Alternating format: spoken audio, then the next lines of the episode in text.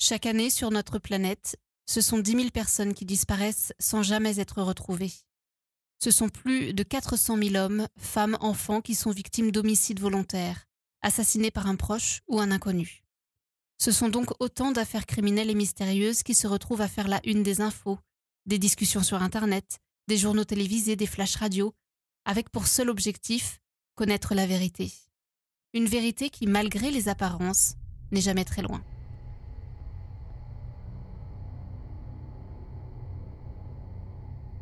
Quand Ebi Stepak, une jeune lycéenne de 18 ans, en pleine phase de rébellion envers l'autorité parentale, disparaît le 25 octobre 2018, la police pense d'abord à une fugue. Pourtant, la veille de cette disparition, la jeune femme a confié à son beau-père avoir été agressée et violée par un groupe d'hommes lors d'une soirée deux jours plus tôt. Et elle lui a notifié l'envie de porter plainte. C'est son frère aîné qui s'appelle Trevor, qui euh, reçoit le dernier appel d'Ebi le 25 octobre vers 14h. Un appel déroutant et inquiétant, car la jeune femme avoue à son frère qu'elle est dans sa voiture, mais n'a aucune idée d'où elle se trouve. Et elle semble perturbée au téléphone. À ce moment-là, sa famille sent que quelque chose de grave est en train de se passer. C'est alors que commence le mystère de l'affaire Ebistepak. Où est-elle? Que lui est-elle arrivée? C'est ce que nous allons essayer de comprendre dans cette nouvelle affaire. Abby Jane Stepak est née le 31 mars 1997 dans l'Arkansas. Elle vit au moment de l'affaire à Little Rock.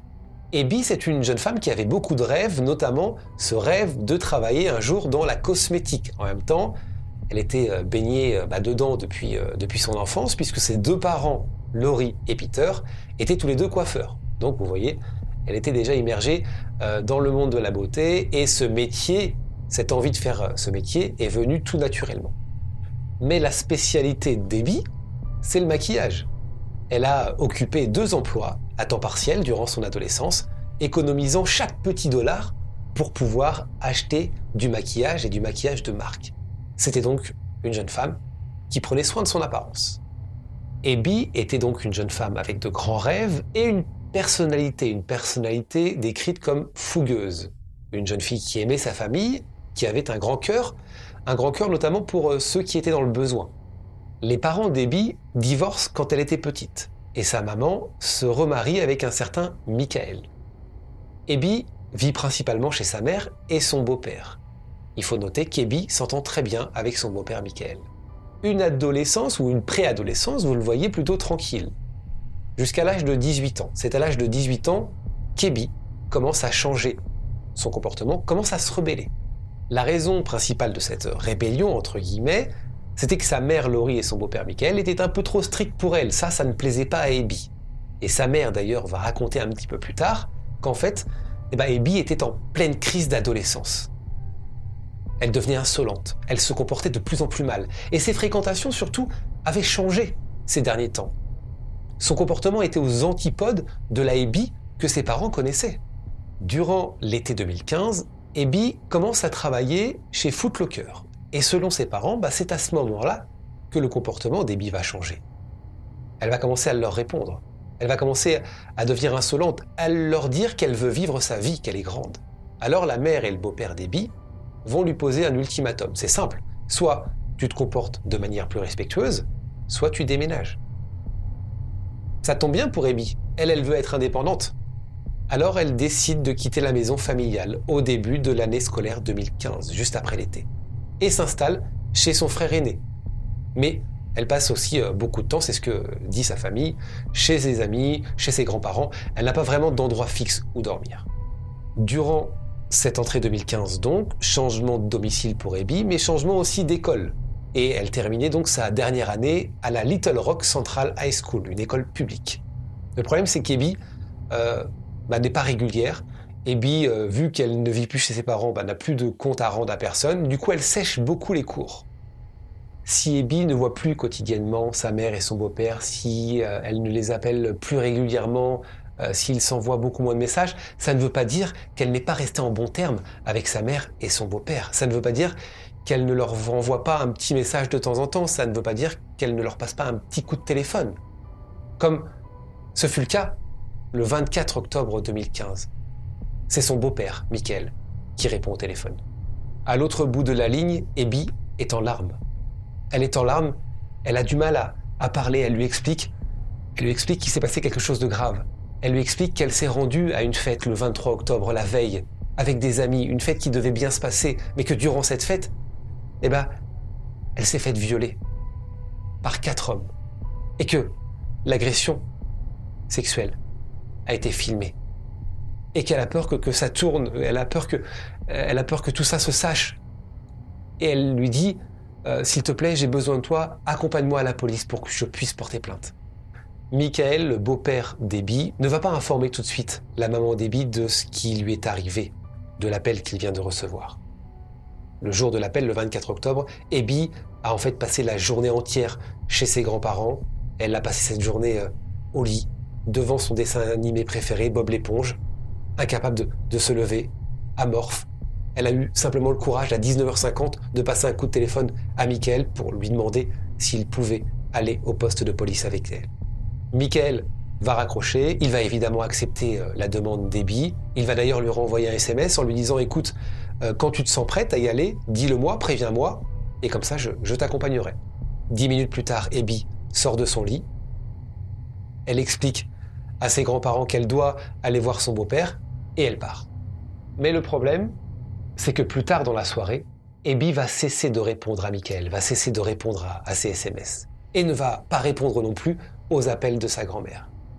Elle ne se présentera pas au poste de police. En fait, Ebi va rester silencieuse pendant quasiment 24 heures. Michael pensera qu'en fait, elle a utilisé ce laps de temps pour essayer de, récupérer de son côté la vidéo de son viol auprès de ses agresseurs. C'est donc le lendemain, le 25 octobre, vers 17h30, qu'Ebi donne enfin signe de vie et appelle son frère, Trevor. Et elle lui explique qu'elle est dans sa voiture, devant leur maison. Alors Trevor euh, sort rapidement de, de, la maison, mais il ne voit pas Abby. Alors il la rappelle. Là, Abby euh, répond qu'en fait, elle ne sait pas où elle est. Et c'est ce qu'il raconte au policier. Elle était confuse, désorientée, elle était paniquée. Comme si elle était sous emprise, sous l'emprise de la drogue. L'appel avec Trevor a duré 4 minutes et il se souvient qu'elle a fini son appel par dire ⁇ Je suis foutu ⁇ Ce fut le tout dernier contact d'Ebi. Après ça, plus aucune nouvelle de la jeune femme. La famille d'Ebi est évidemment très inquiète. Elle contacte la police pour signaler sa disparition, mais en arrivant à la police, on va leur répondre bah, qu'il faut attendre, qu'il faut attendre 72 heures dans le cas d'un adulte disparu, puisque je vous rappelle qu'Ebi a plus de 18 ans. La famille d'Ebi décide alors de prendre les choses en main, dans l'espoir de, la retrouver, de la retrouver vivante. Ils se réunissent avec des amis, ils commencent à distribuer sa photo en espérant peut-être que quelqu'un l'a vu, que quelqu'un se manifeste. Le 27 octobre, Ebi est officiellement déclarée disparue. Et la mère d'Ebi sent au plus profond d'elle que quelque chose de grave, de très grave, est arrivé à sa fille. Le 28 octobre, la voiture d'Ebi, une Volkswagen Passat 2003, est retrouvée par un agent de sécurité abandonné dans un parking près d'une zone boisée de Chalamon Park, un parc de quartier à l'ouest de Little Rock. L'agent de sécurité du parc signale la voiture, mais écoutez bien, la police va attendre deux jours pour se rendre sur place et enquêter. Alors que la disparition d'Ebi venait d'être signalée. En scrutant la voiture, les enquêteurs se rendent compte que le réservoir d'essence est vide, que la batterie est déchargée et que les clés étaient toujours sur le contact.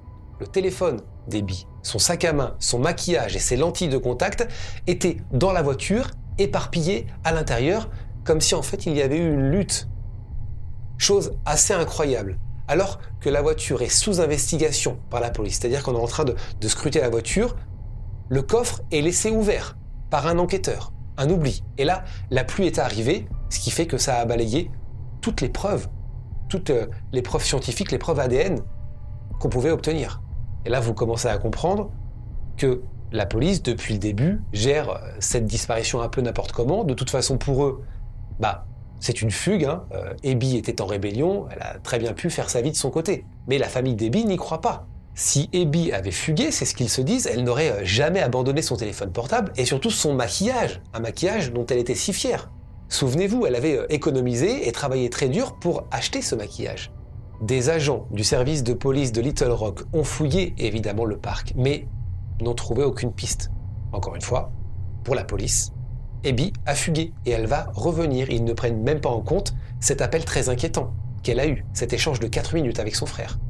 Abby ne rentrera jamais. Plusieurs recherches encore vont avoir lieu dans le parc Chalamont, mais on ne trouve rien.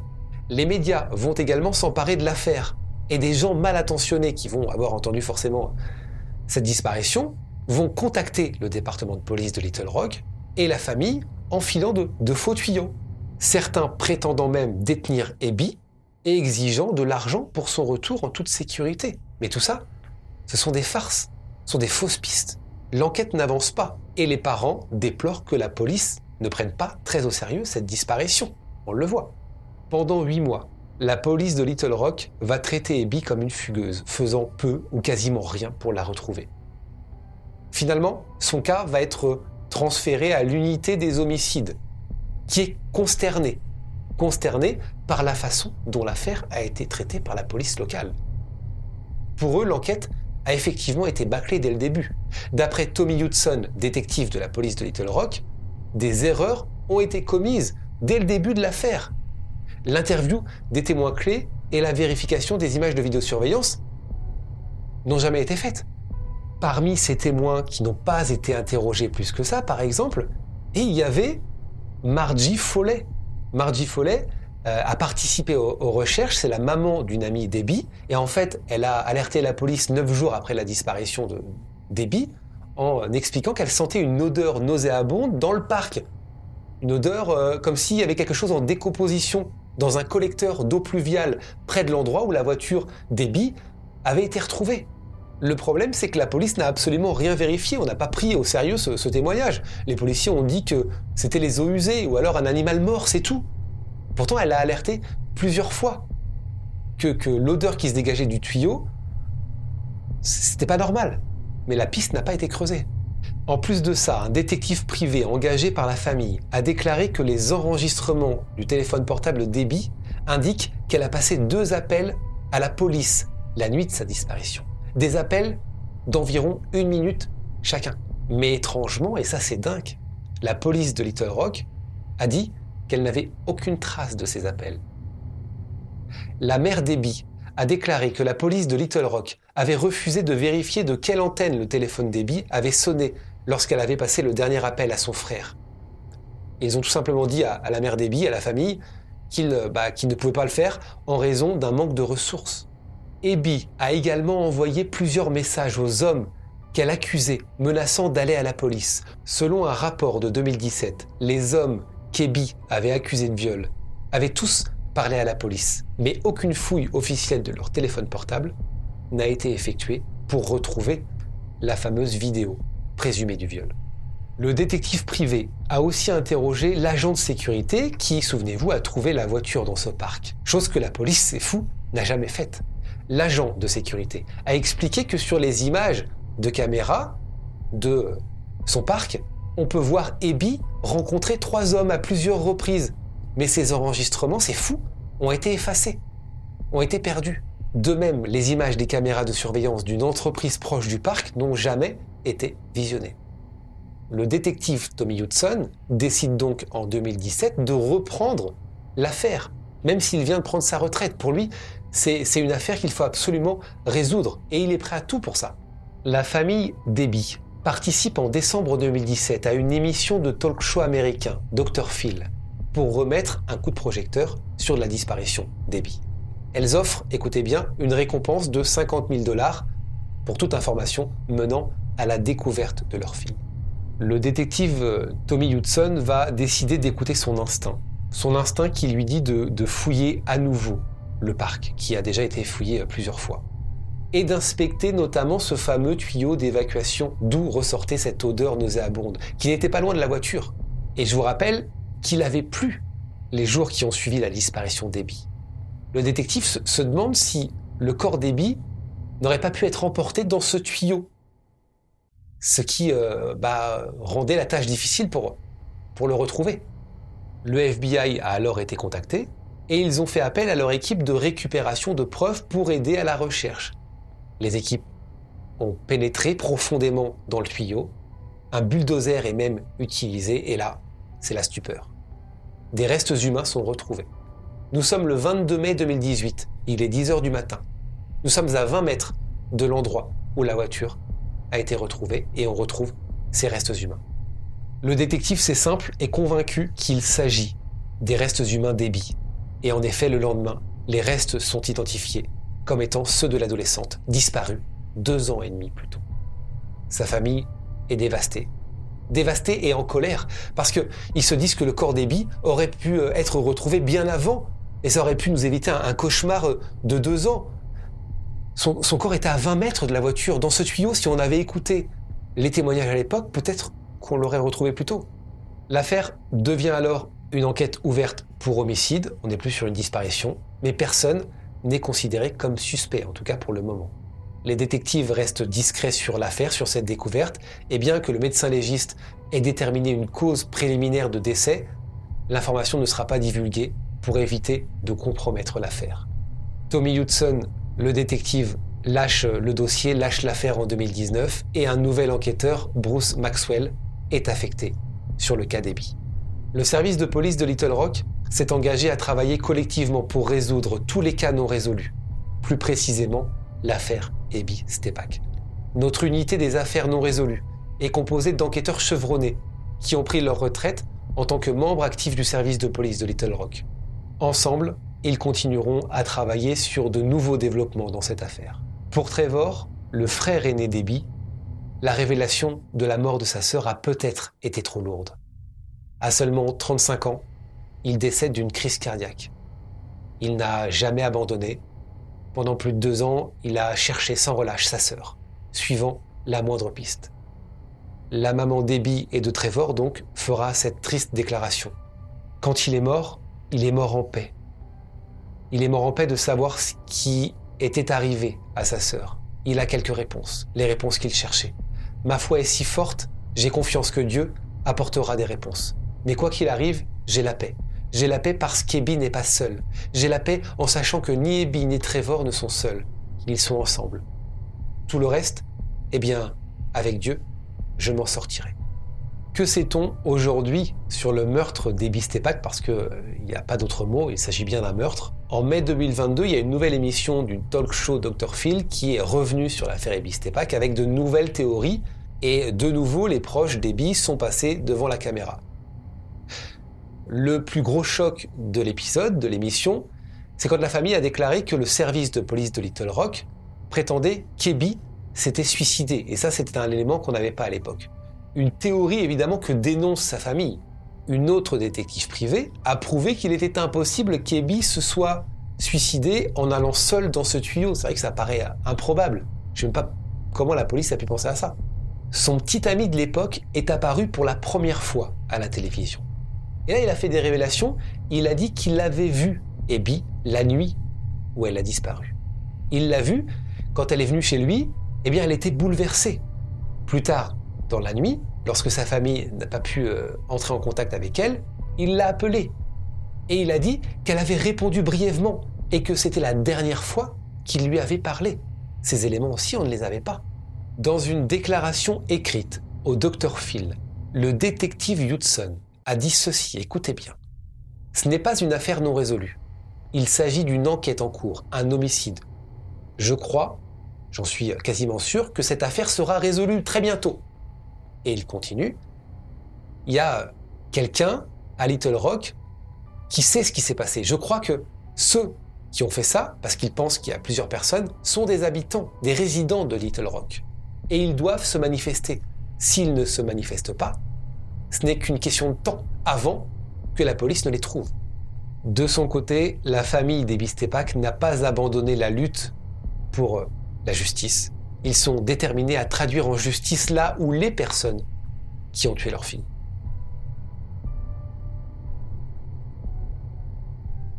Si vous souhaitez découvrir toutes les images qui concernent cette affaire, rendez-vous dès maintenant sur notre chaîne YouTube Charlie Frigoul.